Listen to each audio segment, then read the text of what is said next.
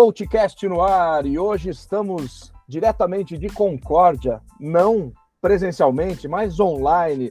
Estamos aqui com a Ale Weimer, um super cara, muito legal, e fico feliz que ele esteja lá do lado, praticamente, da minha cidade natal, que é Passo Fundo, no Rio Grande do Sul. Ali eles são, são bem coladinhos, são cidades uh, bem próximas. E Ale, super obrigado por você ter vindo aqui no CoachCast, contar a tua história, muito inspiradora. Espero que inspire muito mais gente. Ele tem feito isso há tempo já, inspirado muitas pessoas. Então a bola está contigo. Quem é Ale Weimer?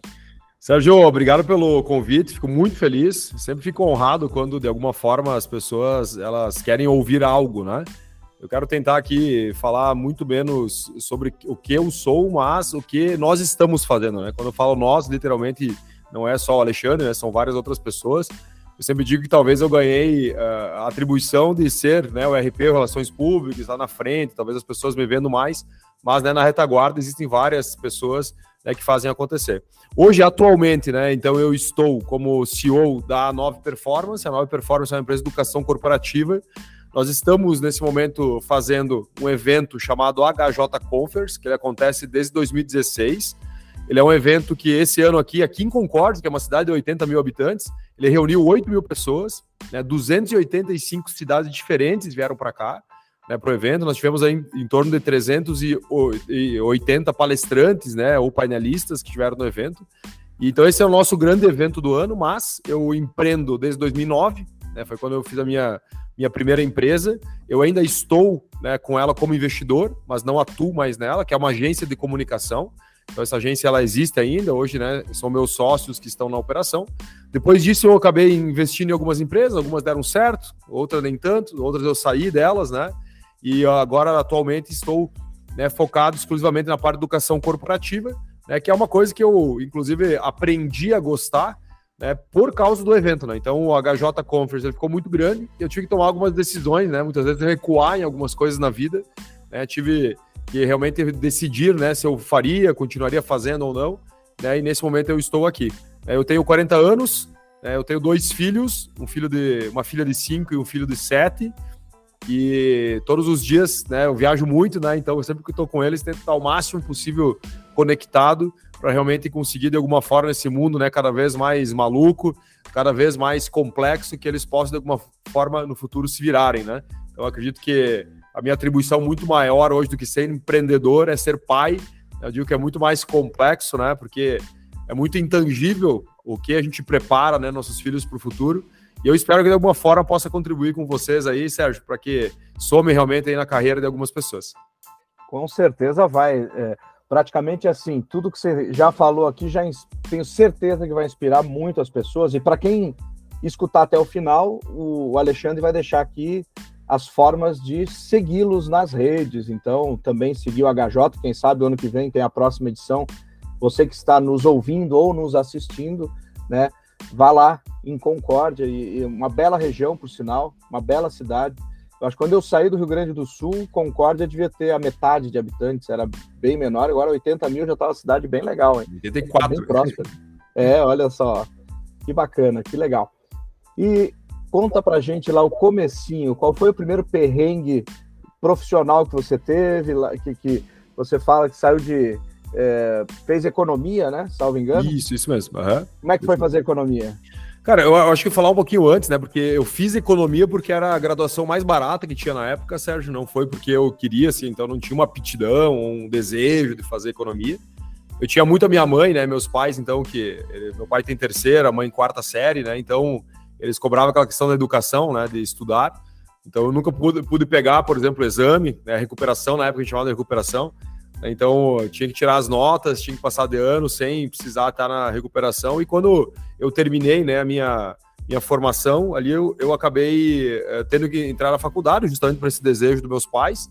E aí, quando eu olhei para quanto eu recebia, eu era office boy, né? Então eu trabalhei sete anos, Sérgio. Eu comecei com 13 anos trabalhar na época. A carteira assinada a gente fazia com 14 naquela época. Eu comecei com 13, faltava em torno de uns oito meses para fechar 14. Então eu fiquei oito meses sem carteira assinada, mas fui já trabalhar de office boy. Então em Concórdia andava de bicicleta, né? Para entregar trabalhava no escritório de, de, contabilidade, entregava tributos, folha de pagamento, na época tudo era físico, né? Então essa era a minha função, fazia banco, pegava fila de banco e tudo mais. E aí, quando chegou na, na época de. Eu já estava com 18 anos, né, 17 para 18 anos, fazer faculdade. Então, minha faculdade ela tinha um, um, um, investimento maior do que o meu salário como office boy. E foi aonde eu tomei a decisão, né? Na época, minha irmã mais velha, Marta, que hoje é juíza federal, ela me ajudou a entrar como, office, como barman num bar que tinha aqui na cidade de Concórdia, um bar, uma casa do rock, a gente chamava, que era Tulipa, casa do rock. E eu fui trabalhar ali, trabalhei mais dois anos e meio, e foi ali, Sérgio, que eu conheci uma pessoa que era cliente da casa, ele e a esposa, o Flávio e a Ana. E o Flávio me via trabalhando no bar e ele me convidou um dia para fazer uma entrevista para estágio no Banco Santander. Né? E daí foi ali onde que a minha vida mudou, né? Por isso que eu até hoje estava num colégio público conversando com uma galera, eu falei assim, ó, velho, tu sempre está sendo observado por alguém, só você não sabe quem é. Né? Então as suas entregas elas precisam ser em alta performance. Você entrega, eu falo do brilho no olho, né? Tem que estar tá fazendo as coisas, mesmo aquelas que você não gosta, com brilho no olho, para que quando alguém te olhe, ele entenda que você possa fazer coisas mais extraordinárias ainda do que tu já faz.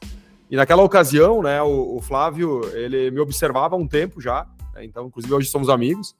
E ele falou assim: Alexandre, você não quer fazer uma entrevista no Banco Santander, né, como estágio? eu fui para o Banco Santander, então fui selecionado na época. Trabalhei no Banco Santander mais quatro anos. Eu trabalhei como estagiário em Concórdia e fui transferido para Chapecó. Foi a primeira vez que eu conheci Chapecó, que é uma cidade que fica. Hoje eu vou toda semana para Chapecó, na época, né, cara, era uma viagem. É, 80 quilômetros daqui, onde eu comecei a trabalhar no Banco Santander como, como daí, coordenador de operações, depois virei gerente de operações. Inclusive ganhei prêmios, fui para Itália, viajei para São Paulo. Minha primeira viagem de avião foi por causa do Santander. Aprendi a vender por causa do Banco Santander. E aí, em 2007 para 2008, tomei a decisão de sair para começar a empreender. E aí, infelizmente, né, Sérgio, como quase todos os empreendedores, né, começa achando que vai ser muito fácil e tô, acabei não dando certo nas minhas primeiras empresas, mas não cheguei a quebrar no início, né, então não dava certo, descontinuava. E na minha terceira tentativa, né, que foi a agência de comunicação, então a O2, é, no início deu super certo, depois acabei passando uma dificuldade financeira bem, bem, bem digamos, profunda. É, ter, tive 59 cheques envolvidos, tive que fazer refins de impostos, né? E eu tive 18 funcionários naquela época quando eu tive dificuldade, trazer folha de pagamento, tomei processo trabalhista. Né? Então foi uma época muito difícil, assim, né, como empreendedor.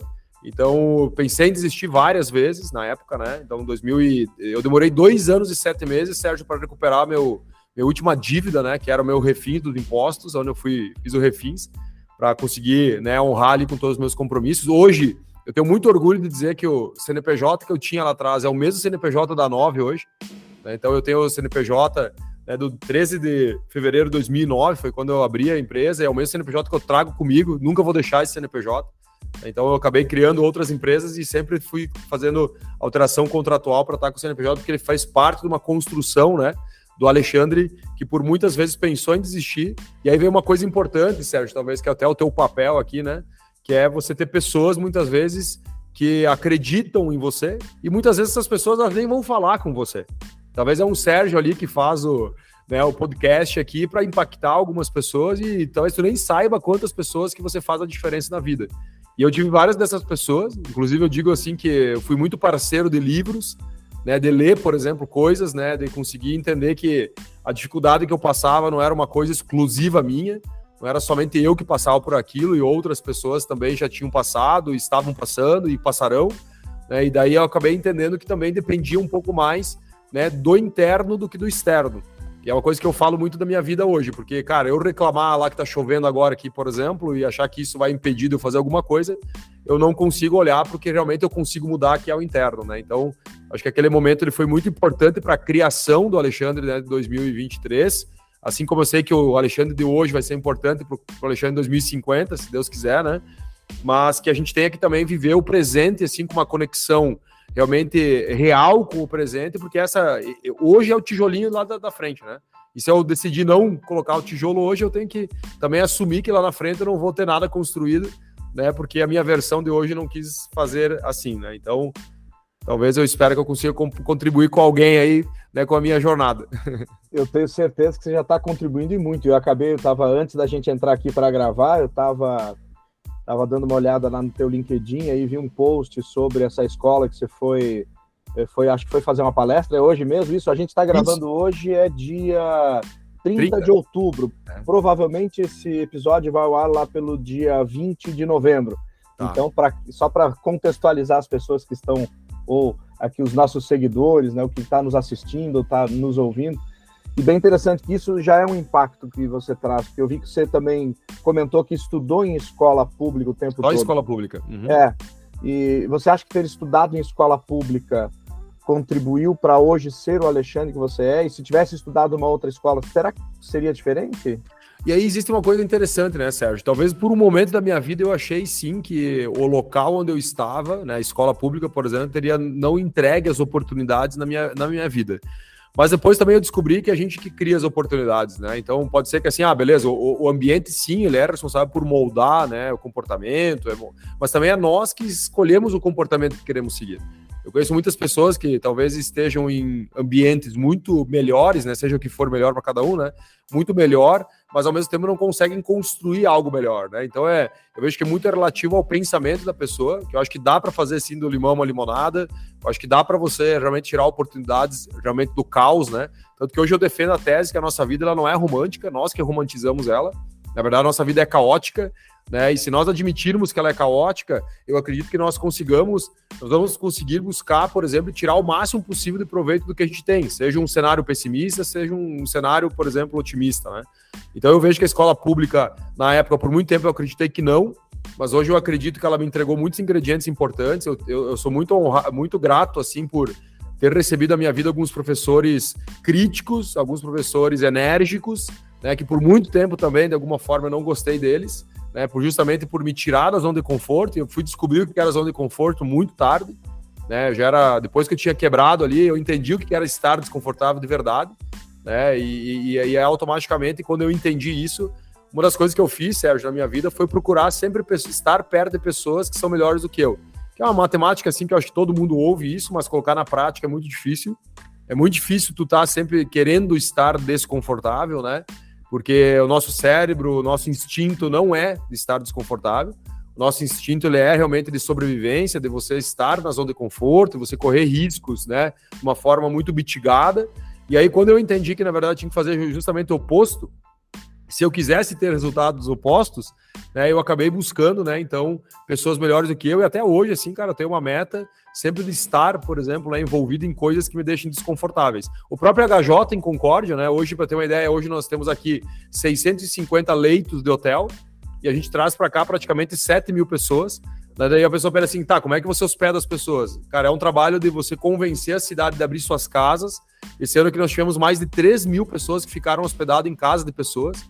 Né? Então, você realmente dá a cara a bater, você ir para a rádio, você pedir para as pessoas, você ter pessoas que não concordam com o teu movimento, pessoas que amam o teu movimento, né? Você saber, por exemplo, mesmo aquela pessoa que não te ama, né? Que não, que não, que talvez não entenda o teu movimento, você conseguir entender que é tua função explicar e ter paciência, sabe? Então, eu acredito assim que hoje, se eu não tivesse passado por esse caos, talvez eu não estaria fazendo o que eu estou fazendo. Eu não me considero uma pessoa hoje uh, de alta performance, uma pessoa inteligente e tal. Eu me considero um cara muito esforçado. Né? Tanto que hoje eu estudo todos os dias porque eu sei que eu não sou inteligente tanto quanto as pessoas muitas vezes acham que eu sou. Até porque elas me convidam para alguns lugares assim, eu até me assusto às vezes pela responsabilidade. Mas eu também, proporcional à minha falta, talvez, de capacidade de entregar alguma coisa, eu estudo muito para me qualificar. Então, qualquer pessoa, por exemplo, tu me chamou para estar aqui contigo, né, qualquer pessoa que me chamar e eu apertar a mão dessa pessoa, eu vou tentar entregar o meu melhor com o que eu tenho nesse momento. Talvez se a gente conversar aqui dois, três anos, eu vou ser um pouco diferente. Eu acho que isso é uma coisa muito importante, porque eu vejo que as pessoas elas acham que tem um lugar para chegar. Então elas estudam para chegar em um lugar, elas trabalham para chegar num lugar. E aí a pergunta que eu gosto de fazer para elas é que lugar que é esse? Porque na verdade, em teoria, não existe um lugar, né? Existe um caminho que você tem que seguir. Aí quando você entende que não é um lugar que tu chega, ou seja, não é um status, não é uma aquisição, não é você chegar ali para as pessoas dizerem que teve sucesso, mas sim um caminho que tu tem que percorrer, percorrer, você começa a entender que sim, é importante você talvez ter um norte, mas é mais importante você focar nos passos que tu está fazendo dia a dia, né? Então acho que, né, respondendo a tua pergunta, eu vejo que lá atrás, quando eu fui para o colégio público, aconteceu o que tinha que acontecer. Eu acredito que eu não tirei o melhor proveito, mas Hoje eu consigo tirar um proveito, inclusive lá de trás, olhando para coisas que eu deixei passar batido, entendeu? Isso aí se chama maturidade, né? A gente vai ficando mais maduros e a gente é. vai entendendo as coisas que aconteceram no passado. Isso é fantástico. Uau, eu tenho tanta pergunta aqui, mas nós temos o tempo reduzido. São 30 minutos que a gente vai falar e não tem problema. Quem sabe já fica uh, o convite para um próximo papo daqui a um tempo para ver se, esse novo Alexandre aí, né? Daqui a um ano, dois.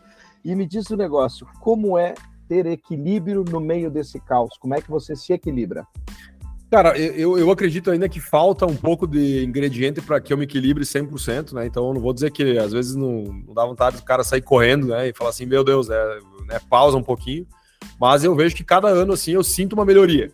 Né? Eu sinto uma melhoria do Alexandre, eu sinto que cada vez eu estou mais, mais leve, né? Que talvez seja equilíbrio, né? A palavra, mas estou mais leve, eu estou entregando com mais, né? Com uma forma mais fluida eu estou preocupado de maneiras diferentes, né? Então, acho que é muito importante também, Sérgio, nós entendermos que eu acho que o conhecimento, seja o autoconhecimento ou o conhecimento, ele não tem um lugar para você chegar. Eu acho que ele é um conhecimento que ele, é, é ele sempre tem que ser fluido, né? Então, talvez uh, o equilíbrio nunca exista, porque se tu está sempre buscando né, uma melhor versão sua, né, talvez não exista o equilíbrio, que se existisse esse equilíbrio, talvez a gente não buscaria as novas versões, né? Então, eu me considero muito um eterno aprendiz, então, eu, cara, estou estudando todo dia, eu me qualifico todo dia, e eu tenho um conhecimento que, pelo menos na minha versão, assim, eu vejo que é importante, que é o autoconhecimento, né? Porque não adianta você, muitas vezes, buscar um conhecimento externo, buscar um conhecimento técnico, se você não conseguir entender você mesmo, né? Entender o que te deixa mais angustiado, o que te deixa triste, o que te deixa feliz, o que te faz performar, o que te faz entregar, o que te faz não entregar. E aí, automaticamente, quando você estuda uma coisa técnica, por exemplo, se você se conhece, você sabe que muitas vezes aquele momento que tu vai estudar não é o mais propício, né, para você adquirir o máximo possível de conhecimento, né? Então, citando como exemplo, eu acredito que talvez eu não tenha resposta assim, pô, né, como que eu faço para equilibrar? Mas eu busco constantemente, né, fazer com que as coisas estejam fluídas. Eu vou pegar um exemplo muito simples, né? A nossa vida corporativa. Hoje eu sou sócio de algumas empresas, eu, eu tenho hoje colaboradores né, em todas elas, e automaticamente nós temos os nossos compromissos, né? Que a gente precisa fazer as nossas entregas, e, cara, o mundo, como ele está hoje, né? Totalmente, digamos, incerto em vários né, aspectos é, exige de nós, como empreendedores, não só o cara da CNPJ, mas o cara que está lá executando e fazendo alguma coisa, dá, dá até um exemplo aqui, né? Esse, esse, programa aqui, o podcast que tu faz, é um ato de empreendedorismo, né? Seja você tendo um CNPJ para ele ou não. Então, quando nós somos empreendedores ou temos ato de empreendedorismo, nós temos que entender que essas incertezas do mundo elas vão fazer parte dessa construção, né? Então, talvez o equilíbrio é muitas vezes eu gosto muito de olhar para o equilíbrio como sendo o nível de felicidade que eu estou. Nem todo dia eu estou 100% feliz, né? Mas eu preciso fazer com que os meus dias, né, na sua média, eles ele fique mais próximo do 100% possível. E aí, quando eu não estou feliz, é um dia talvez que eu não esteja tão bem, né, por falta de equilíbrio e tal, eu tento sempre entender, né? Primeiro, aquele dia que eu estava feliz, eu vou dar valor para ele, né? Porque agora eu estou infeliz, então eu falei, putz, eu vou, vou buscar e vou voltar para lá. Mas também, ao mesmo tempo, eu tento entender o que, que aconteceu, né? No sentido de autoconhecimento, para que eu, próximo, eu possa, de alguma forma, na próxima vez que eu sentar né, na mesa comigo mesmo, eu consiga dizer que eu fiquei um pouquinho melhor. Né? Então, acho que é isso que eu tento fazer. E aí tem outro aspecto também, né, Sérgio, que é a questão de, da parte pessoal, que são os filhos, né? Eu acho que quando a gente tem filhos, a gente muda muito. Eu vou dar o meu exemplo, né? eu tenho o meu filho mais velho tem sete, né? então em 2016, quando ele nasceu, eu acabei mudando muito, talvez não nos primeiros meses, eu demorei um pouco para cair a ficha, não como pai, porque estava planejado, mas, mas como responsável, né? Então eu demorei um pouquinho para cair a ficha, mas quando caiu a ficha eu entendi que talvez né, essa construção, né, essa, esse molde, essa argila que eu ganhei né, para moldar o meu filho, eu teria que também mudar um pouco, porque se eu quisesse que ele fosse melhor do que eu, eu teria que, no mínimo, né, ensinar ele uh, o que ele deveria fazer para ser igual, para depois ele escolher o que ele vai fazer né, para ser melhor. Né. Então, eu vejo que eu mudei muito também como pai, tive que estudar. Né, hoje, meus filhos me fazem perguntas complexas que eu não sei responder, e muitas vezes, não que eu tenha todas as respostas, mas eu tenho que achar onde as respostas estão. Eu falo para eles na vida, assim, né? Muitas vezes o pai não vai saber responder tudo, mas pode ter certeza que eu, ou eu conheço alguém ou eu acho o lugar onde está a resposta para entregar a resposta para você. Eu acho que é muito isso sobre a vida, né, Sérgio? Porque às vezes a gente quer as respostas prontas, mas a gente também não está suscetível a conversar com pessoas que tenham respostas, aquelas pessoas melhores do que nós, e nem também procurar, que é aquele trabalho de garimpo, pesquisa uhum. e análise, interpretação de texto, interpretação de, de coisas, né, para que a gente tenha, de alguma forma, acesso a algumas respostas. Sem dúvida alguma, Alexandre. E também fazer as perguntas certas para eles, né? Às vezes uma, uma, pergunta que ele te faça é bom devolver com outra, né? Perfeito. Qual o sentido disso que você quer saber, né? É, e inclusive assim, né, só para contribuir nesse sentido de pergunta, né, galera que está nos ouvindo, eu entendo assim, a minha especialidade hoje é vendas, né? Então eu sou especialista em vendas e marketing, e a gente sempre fala que o melhor vendedor é o melhor perguntador, né? Porque na verdade o que constrói, né, uma narrativa é a pergunta. Só que daí existe uma coisa muito interessante. Como nós temos dificuldades hoje de interpretação das coisas, inclusive de textos, a gente tem mais dificuldade ainda de formular um texto. E quiçá ainda a gente formular uma pergunta, né? Então, porque assim, a pergunta é algo que você, em curto espaço de tempo, você tem que uh, contra-argumentar um pensamento da outra pessoa para que ela te entregue a informação. E aí eu vejo assim que talvez, né, isso nós aprendemos também a, a, importância do estudo, né?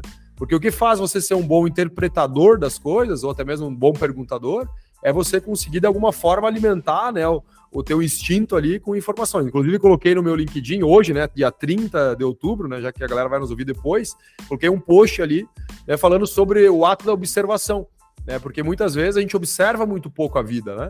E quando eu falo assim, as grandes respostas, as respostas mais complexas estão na simplicidade. E aí a pessoa que consegue observar o simples, porque hoje poucas pessoas observam, acaba encontrando mais respostas para também, inclusive, ter mais condições de fazer boas perguntas. Né? E esse post específico seu me deixou com fome, porque é um pão de queijo, uma foto de um pão de queijo. Um pão de queijo da avó ainda, né? Não é nem o pão de queijo normal, né? Sabe aquele pão de queijo da avó, aqueles grandão, né? Nossa então, é... senhora, maravilhoso. Então, quem está nos ouvindo ou assistindo, corre lá depois para ver esse post do dia 30 de outubro. Você falou uma coisa muito interessante aí, né? Não só por trabalhar com educação, mas você falou aí do lifelong learning, em outras palavras, é o aprendizado ao longo da vida. Como você faz o que, que você estuda, quais fontes, Perfeito. onde você bebe? Vamos lá, né, cara? Eu acho que eu não tenho um lugar só, então não é uma fonte, né? Apenas. Eu tenho várias delas. É, eu hoje tenho, primeira coisa, defini uma meta. Então eu tenho uma meta hoje, uma carga horária, dia de estudo. Esse estudo ele pode vir com livro, então eu leio, eu ouço, né? podcast, por exemplo, uma coisa que eu degusto bastante. Eu, eu assisto, né? então assistir, por exemplo, eu busco também assistir algumas pessoas que consigam agregar. E também eu, de alguma forma, converso, né? Que é o quê? Falar com pessoas melhores do que eu. Então, esses quatro pilares são importantes. E aí eu faço uma composição da carga horária por dia. Outra coisa importante que eu faço é estudar coisas antagônicas à minha necessidade. Então você vai observar que eu não vou ficar só estudando sobre venda de marketing. Então, por exemplo, eu estudo lá sobre a Segunda Guerra Mundial, eu estudo hoje muito né, sobre os acontecimentos do mundo. Então, assim, pô, vamos dar um exemplo, nós estamos agora no meio da guerra ali do, né, do Hamas barra Palestina barra né, Israel, né? Então eu falei, pô, por que, que aconteceu isso? Né? Entendeu os fatos? Para que quando eu, eu recebo uma notícia, eu não fique somente à mercê do que a notícia me interpreta, mas a minha interpretação da notícia. Então eu consigo ler uma notícia, seja em qual canal for, também com uma interpretação neutra, né? Que é a minha interpretação. Então eu estudo para ter o entendimento. Eu estudo, estudo hoje sobre aviação, né? Mas assim, ó, porque eu sou um cara que gosta de aviação, não, porque eu tenho medo da altura, então quando eu comecei a andar de avião, eu comecei a entender como funciona. Então eu sou muito curioso, comecei, me transformei em curioso, Sérgio, não sou, né? Me transformei. Porque justamente assim, hoje eu não quero me pegar para trás. Então sempre, por exemplo, eu tenho medo de altura, tenho medo de avião, eu não vou lá esperar alguém me falar, mas vou estudar sobre como funciona, para quando eu estiver lá no ar e escutar um barulho de uma turbina diferente, eu pelo menos tenha uma noção que aquilo, por exemplo, pode ser normal né? E ou talvez ah, parou de funcionar a turbina de um avião, o avião vai cair? Em teoria, não. O avião não vai cair por causa disso, né? Ele vai, ele vai cair por outros motivos. Então, e também uso isso para o meu negócio, né? Que é o quê? Pô, eu pego lá a aviação, o avião não cai por um motivo só, uma empresa não quebra por um motivo só. Né? Então, o motivo que quebra uma empresa é o que acontece antes, né? Então, vai ser uma corrente de acontecimentos, vamos lá. Então, eu tento unir esse o dia a dia meu, né, com os estudos mais técnicos da minha área.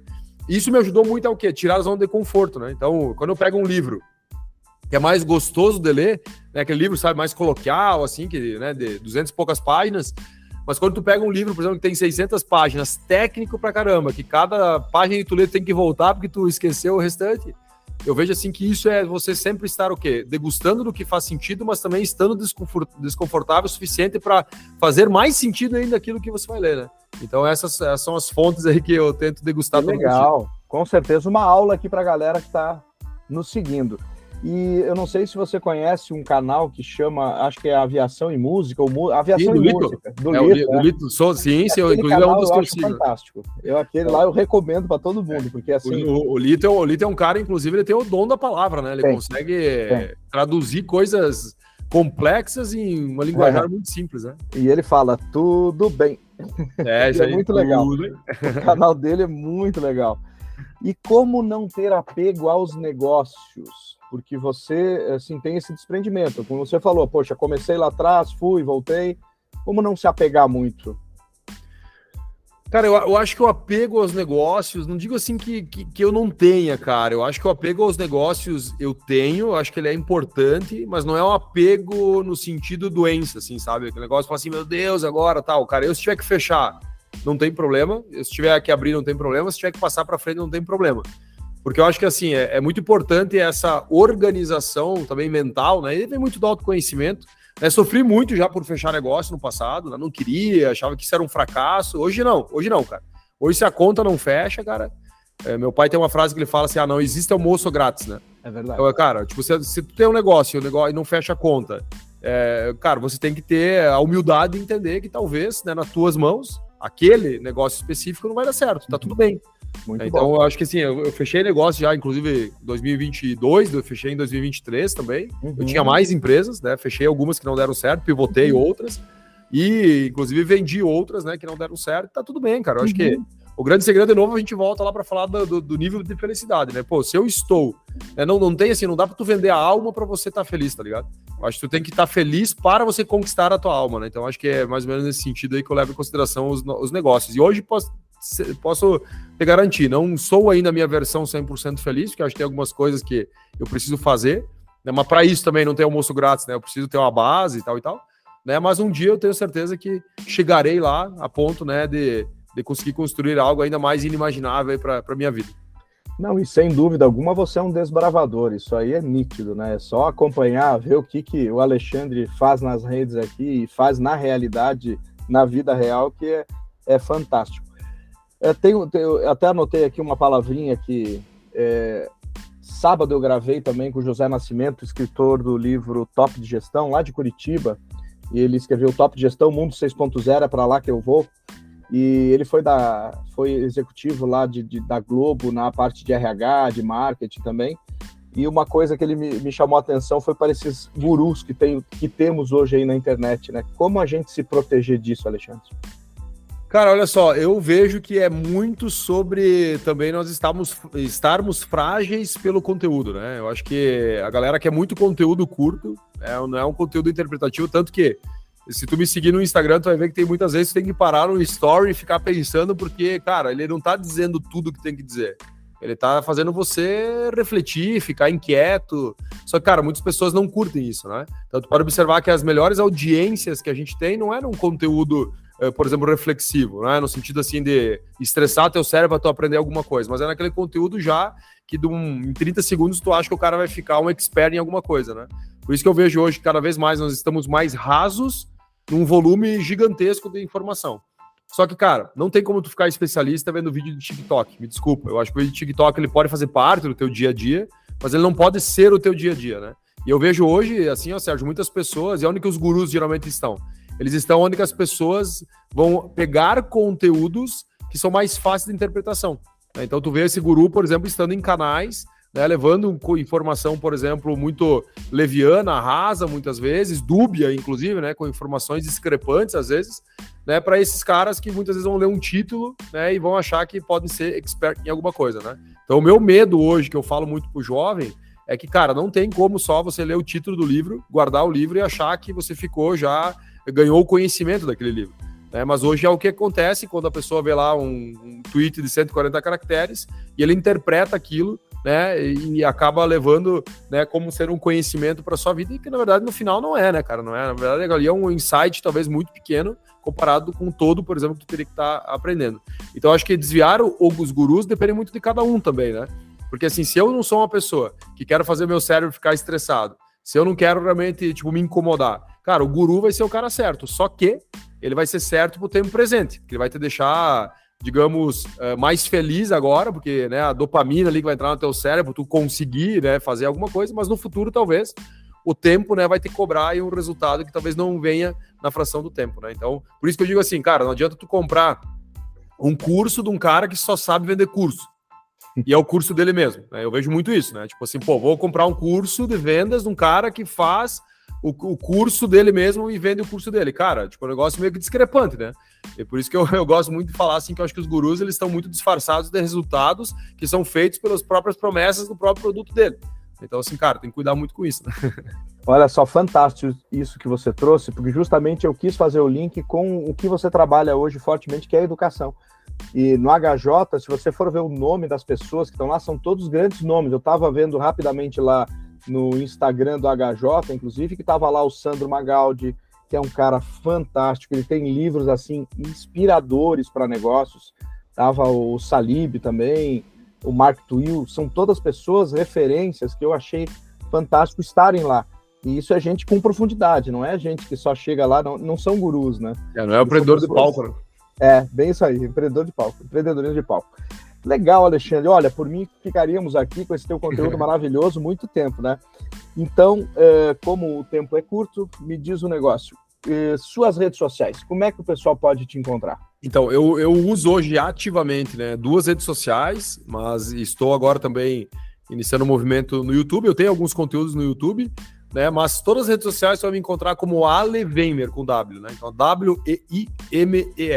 Ale Weimer, Instagram e LinkedIn é as que eu mais uso. E agora também aí com o movimento no YouTube, eu, por muito tempo, Sérgio, eu fiz uma análise de mercado diária, que eu, eu dois anos eu fiz ela, na verdade, chamada Fricção de Ideias.